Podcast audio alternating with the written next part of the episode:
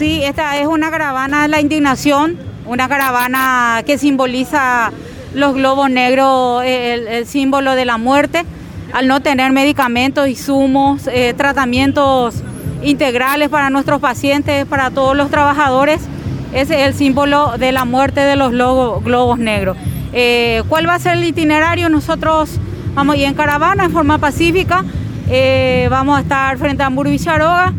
Eh, vamos a decirle al presidente que estamos indignados, que, tiene que tenemos que tener presupuesto digno para seguir salvando vidas. Eso, en eso consiste. Vamos a ir después también al Ministerio de Salud y después al Parlamento.